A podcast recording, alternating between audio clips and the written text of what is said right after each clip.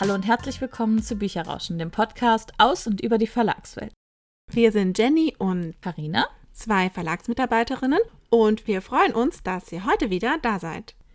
In dieser Folge werden wir auf eine Frage von einer Hörerin eingehen, die uns tatsächlich auch schon von mehreren Stellen erreicht hat, und zwar, wie wir überhaupt zum Verlag gekommen sind. Es gibt natürlich ganz viele unterschiedliche Wege in den Verlag. Also die beiden, die wir jetzt vorstellen, sind natürlich nur einer und jetzt auch nicht unbedingt der Weg, sondern wirklich nur ein Beispiel. Zum Abschluss der Folge haben wir auch wieder einen Buchtipp für euch. Diesmal stelle ich euch ein Buch vor und zwar die Dystopie Walkaway.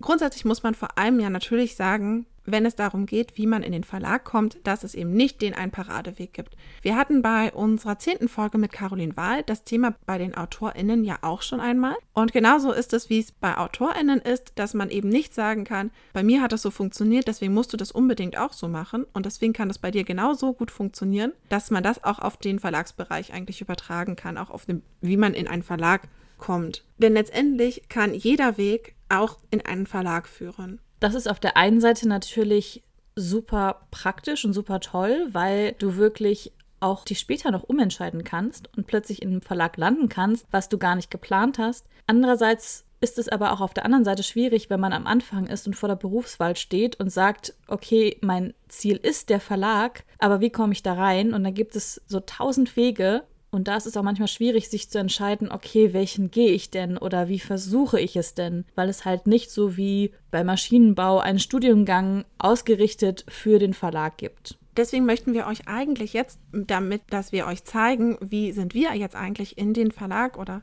in die Verlagsbranche gekommen, zeigen, welche Möglichkeiten es vielleicht gibt für euch. Auch wenn ihr jetzt überlegt, Mensch, ich würde total gerne in einem Verlag arbeiten oder ich würde gerne einfach was mit Büchern machen, dass zumindest unser Weg euch vielleicht ein bisschen weiterhelfen kann.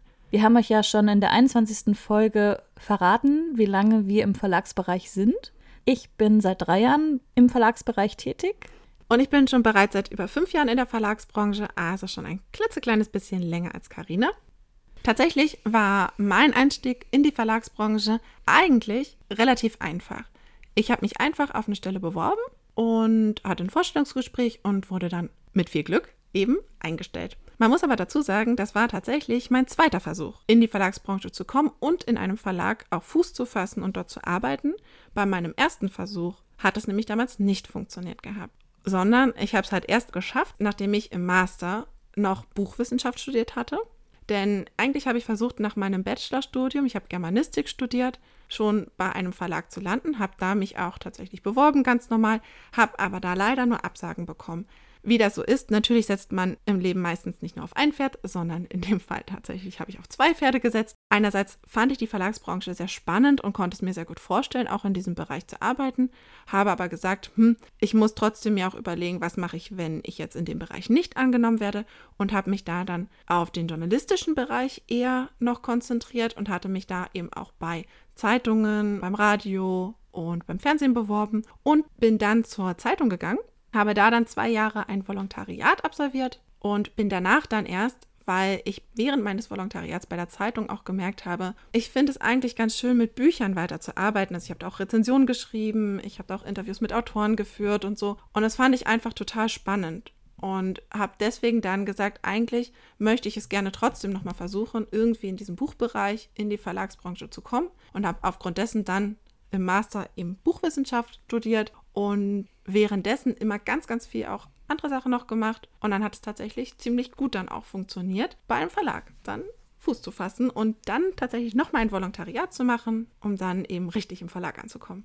Bei mir gab es tatsächlich eine etwas größere Portion Glück und gutes Timing, weil ich gerade meinen Master beendet habe. Also ich hatte meine Masterarbeit abgegeben, habe aber noch nicht das Ergebnis oder so bekommen und habe mich dann natürlich so ein bisschen nach Stellen umgeschaut und ich wusste, ich wollte auch in den Verlag. Mein Vorteil war auch, ich war flexibel, wo es hingehen soll. Also mir war es egal, deutschlandweit. Also es kam tatsächlich mir eher darauf an, in welchen Verlag ich gehe, weil mir unglaublich wichtig war, dass ich das Programm auch einfach mag und dass ich da meine Leidenschaft ausleben kann. Und dann gab es halt eine Ausschreibung, Da habe ich mich drauf beworben und ich habe die Stelle bekommen. Es war die einzige Bewerbung, die ich geschrieben habe. Und ich habe diese Stelle zwei, drei Monate, nachdem ich die Masterarbeit abgegeben habe, mein Volontariat begonnen.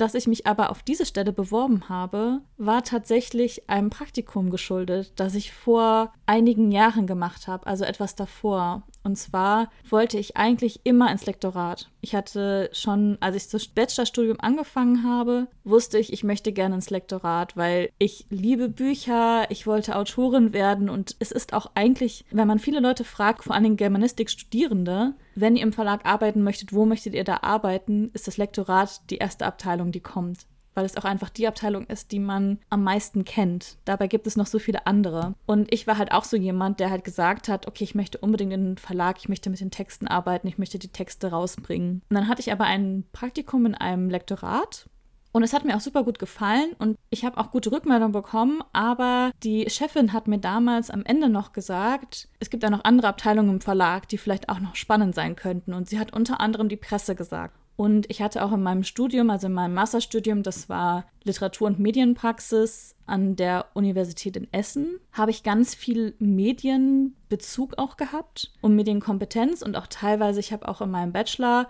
nebenbei viele Pressesachen freiwillig noch gemacht und habe auch mit meinen anderen Studienkolleginnen gesprochen und die haben auch gesagt, du organisierst auch total viel und ich kann mir dich richtig gut in der Presse vorstellen. Und ich habe dann diese Ausschreibung zu dem Volontariat gelesen, zur Presse und Veranstaltung und habe mich sofort angesprochen gefühlt und habe mich deswegen darauf beworben. Und ich glaube, ich hätte das nie gemacht, hätte ich nicht dieses Praktikum gemacht, wo mir auch nahegelegt wurde, guck doch auch mal in den anderen Abteilungen des Verlags nach. Und das sind so glückliche Zufälle, die dann einfach kommen. Also ihr müsst auch einfach mal ein bisschen euch noch umschauen und vielleicht euren Horizont ein bisschen erweitern. Das hört sich mal so bescheuert an. Aber es hilft halt wirklich, weil ich war so festgefahren in dieses Lektoratssache und ich bin jetzt so froh, dass ich nicht ins Lektorat gegangen bin, weil die Presse und Veranstaltungen einfach genau meins sind. Das finde ich total spannend, weil ich kenne tatsächlich genau das auch, dass Leute im Studium gleich sagen, oh, ich möchte gerne in den Verlag und ins Lektorat, weil sie oft auch gar nicht wissen, was es noch für andere Bereiche gibt. Also das habe ich auch während meines Studiums ganz oft halt gemerkt, dass die Leute teilweise gar nicht wissen, was es noch für Bereiche gibt und welche Möglichkeiten sie eigentlich auch hätten, um dort vielleicht auch ihre Interessen deutlich mehr auszuüben.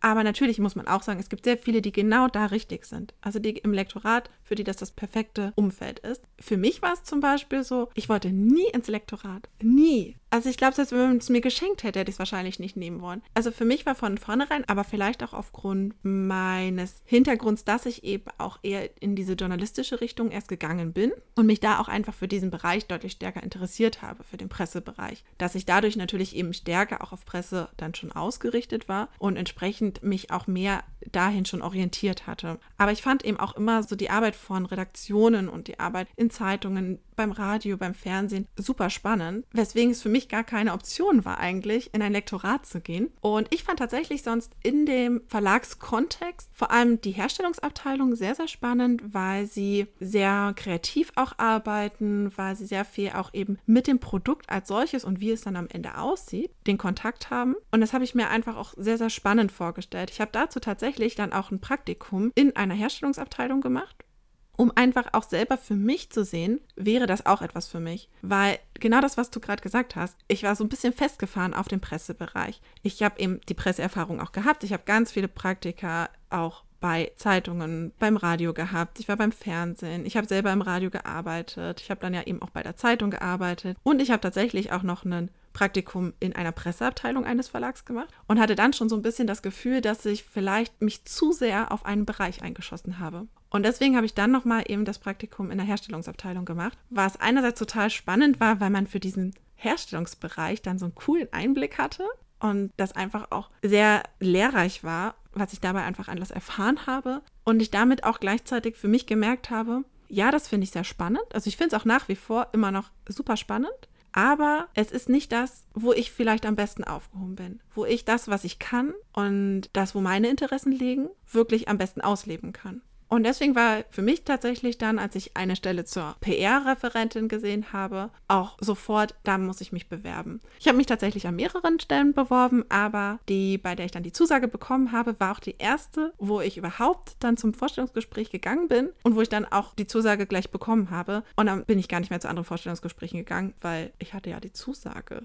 Was, glaube ich, auch noch wichtig zu sagen ist, selbst wenn ihr ins Lektorat möchtet, es gibt immer so den Mythos, ja, wenn man ins Lektorat möchte, muss man Germanistik studieren. Das ist gar nicht so. Man kann alles Mögliche studieren, um ins Lektorat zu gehen. Es kann sogar von Vorteil sein, eben nicht Germanistik zu studieren, weil im Verlag die Anforderung ja nicht ist, dass du Deutsch gut kannst, sondern teilweise auch für Lizenzeinkäufe zum Beispiel, wenn Manuskripte geprüft werden müssen, auch andere Sprachen sehr von Vorteil sind. Was man natürlich aber sagen kann zum Lektorat, auch welche Grundvoraussetzung vielleicht da sehr gut ist, ist überhaupt ein geisteswissenschaftliches Studium. Klar ist es durchaus möglich, auch mit einem naturwissenschaftlichen Studium oder auch als Ingenieur oder als Jurist in ein Lektorat zu kommen. Je nachdem natürlich wohin. In einem Fachlektorat, wo es um Gesetzestexte geht, ist ein Jurist perfekt aufgehoben. Wenn ich aber eher in der Belletristik zum Beispiel, da ist es tatsächlich von Vorteil, ein geisteswissenschaftliches Studium zu haben, genauso wie auch zum Beispiel im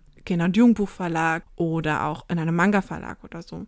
Also alles, was so ein bisschen eher publikumsmäßig ausgerichtet ist, da sind die geisteswissenschaftlichen Studiengänge schon sehr prädestiniert für, weil man hier ja vor allem eben auch ganz viele Kompetenzen vermittelt bekommt und man natürlich eben auch sich sprachlich sehr fortbildet und das eben nicht nur auf die deutsche Sprache ausgerichtet, sondern oft natürlich auch je nachdem, was man halt dann studiert, auf die englische Sprache oder eben auf romanische Sprachen oder ähnliches. Aber nehmt euch einfach sonst mal den Tipp zu Herzen und schaut einfach, welche Abteilung es noch alles im Verlag gibt. Wir haben euch ja auch schon ein paar vorgestellt. Vielleicht spricht euch da eine eher an.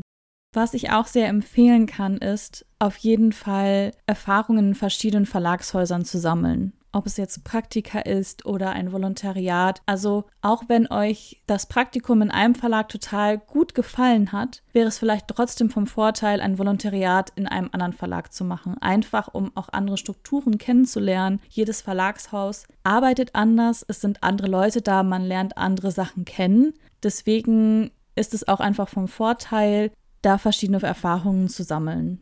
Man muss natürlich sagen, dass ein Praktikum neben dem Studium immer ein bisschen eine Herausforderung ist. Das war es bei uns, das ist es auch immer noch und es wird nicht leichter gemacht dadurch, dass nicht jeder Studiengang ein Pflichtpraktikum zum Beispiel beinhaltet, sondern nur freiwillige Praktika. Und das ist natürlich bei manchen Verlagen halt ein bisschen schwierig, dann unterzukommen, weil viele Verlage nur Pflichtpraktikanten nehmen.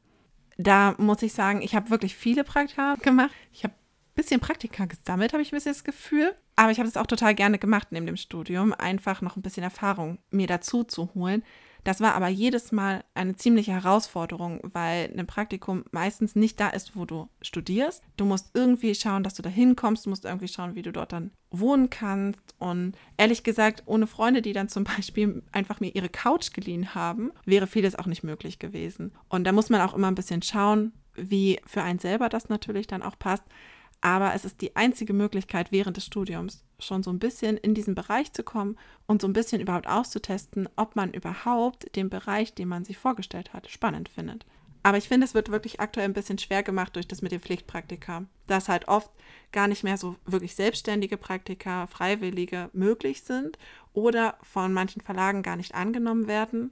Also das ist tatsächlich, was ich so ein bisschen aktuell so ein bisschen als große Schwierigkeit auch sehe, selbst wenn man halt eben sich ausprobieren möchte.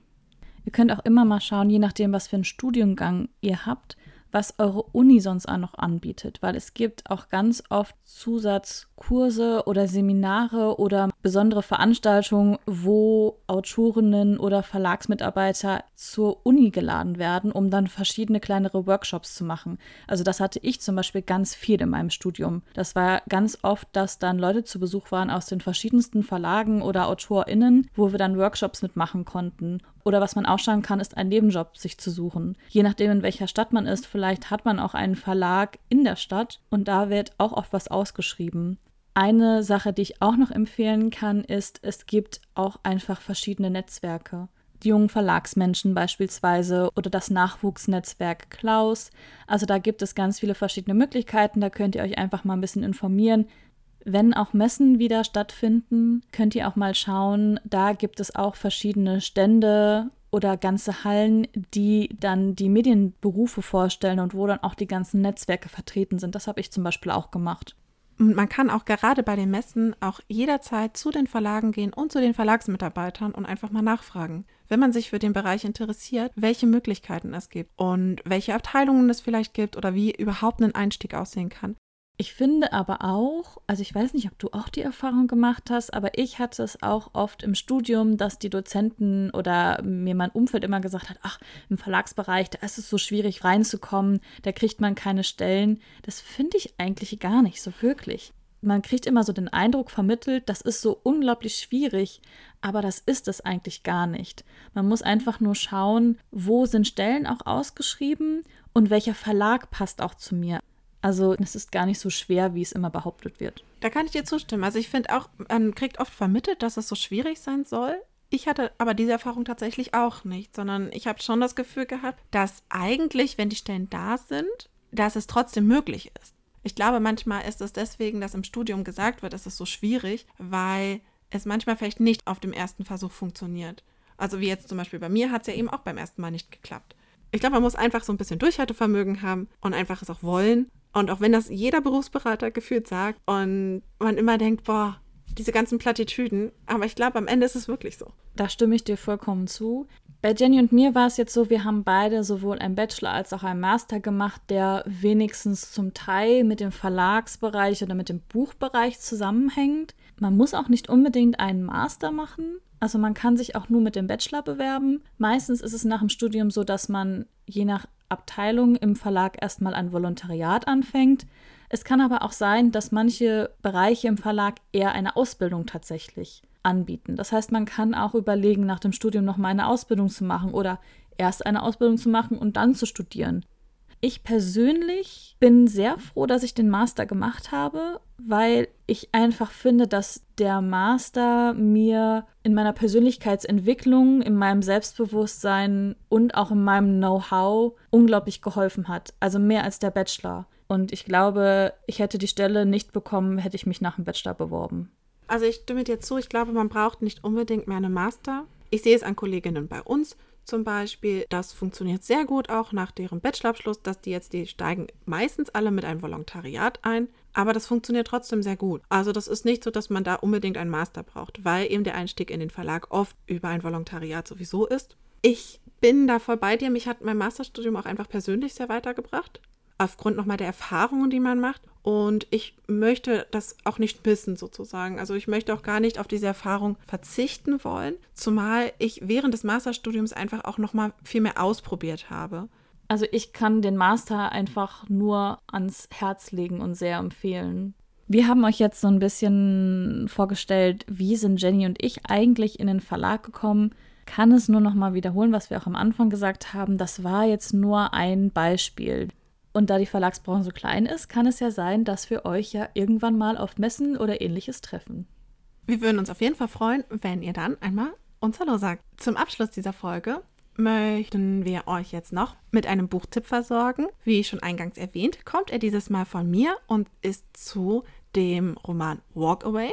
Die Dystopie Walkaway ist eine spannende Parabel über unsere Gesellschaft, also so wie sie jetzt auch ist, den technischen Fortschritt, den wir seit Jahren erleben und wie jeder Einzelne sich selbst wahrnimmt und wie immer stärker auch unsere jetzige Gesellschaft auf jeden Einzelnen hinsteuert, also dass jeder Einzelne nur noch für sich selbst dasteht.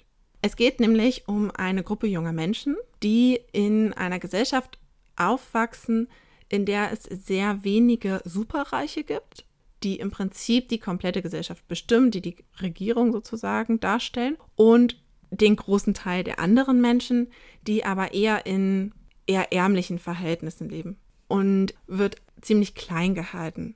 Außerhalb der Gesellschaft gibt es eine, ich sage jetzt mal Gruppierung, die sogenannten Walkaways, eine außerhalb der Gesellschaft lebende Gemeinschaft von Menschen, die sich im Prinzip abgewandt haben von dem technischen Fortschritt, den es eben in der eigentlichen richtigen Gesellschaft gibt und den ganzen Strukturen, die aufdiktiert sind, die schon bei der Geburt eines jeden Einzelnen eigentlich sagt, wohin sein Weg geht.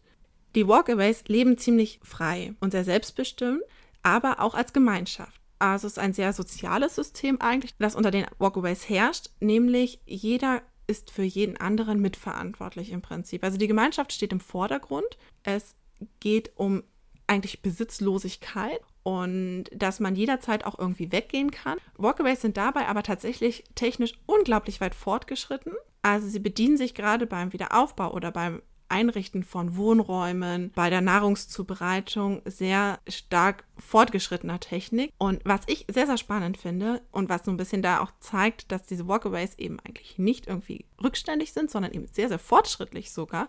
Sie forschen schon sehr lange an der Unsterblichkeit. Dass im Prinzip der menschliche Körper nicht mehr für den Fortbestand notwendig ist, sondern dass der Geist nämlich in eine Maschine übertragen werden kann. Und das macht nämlich auch dann so ein bisschen den Konflikt im Roman dann aus, weil die Reichen gerne diese Technik haben möchten und aufgrund dessen die Walkaways angreifen und versuchen, diese Technik für sich zu bekommen und dafür aber die Walkaways zu vernichten. Tatsächlich muss man aber sagen, dass gerade so philosophische Fragen, die mit so etwas wie Mensch, Maschine und dem Hochladen des menschlichen Bewusstseins in vielleicht eine Maschine einhergehen, im Roman gar nicht so eine große Rolle spielen. Im Roman spielt tatsächlich viel, viel stärker die Rolle jedes Einzelnen eine Rolle. Die Gemeinschaft steht immer im Mittelpunkt und es funktioniert. Weswegen ich tatsächlich mir nicht sicher bin, ob das Buch wirklich eine Dystopie ist oder nicht sogar fast Anklänge einer Utopie hat. Was ich jetzt sehr spannend finde, korrigiere mich bitte, falls ich das irgendwie falsch verstehe. Normalerweise ist es ja bei Dystopien so, man hat, wie du jetzt schon gesagt hast, man hat die Superreichen und dann hat man die, die unterdrückt werden. Und dann gibt es oft eine Art Seite, die gegen das System rebellieren, beziehungsweise halt dem System entgegenstehen. Und wenn ich das jetzt richtig verstanden habe, wird aber eigentlich der Roman aus der Sicht komplett dieser Gegenseite geschrieben. Was ich eigentlich super spannend finde, weil bei den meisten Dystopien ist es nämlich eigentlich so, du hast jemanden, der ist in der Gesellschaft integriert, merkt dann, das funktioniert so nicht und versucht dann auszubrechen aus dem System. Also ich glaube, dann habe ich es ein bisschen falsch erklärt. Also ich glaube, ich habe es nicht ganz deutlich dann gemacht. Als Protagonisten haben wir Jugendliche, die Teil der eigentlichen Gesellschaft sind. Die kommen aber aus beiden Schichten und die gemeinsam treffen sich auf einer Party noch innerhalb der Gesellschaft und beschließen dann zusammen das Experiment sozusagen eigentlich erstmal, dass sie aus der Gesellschaft herausgehen und sich eben auf diesen Walkaway-Kurs begeben und bleiben dann da. Also die entscheiden sich aktiv dafür, dass sie die Gesellschaft verlassen und diesem neuen Kurs folgen. Sie sind aber eigentlich keine Gegner, wenn man so will. Also natürlich ist allein schon das Wegbewegen aus der Gesellschaft sozusagen ja schon ein Akt der Rebellion, aber es ist kein aktives mit, ich verurteile jetzt die Gesellschaft und ich begehre gegen sie auf und ich versuche sie zu vernichten.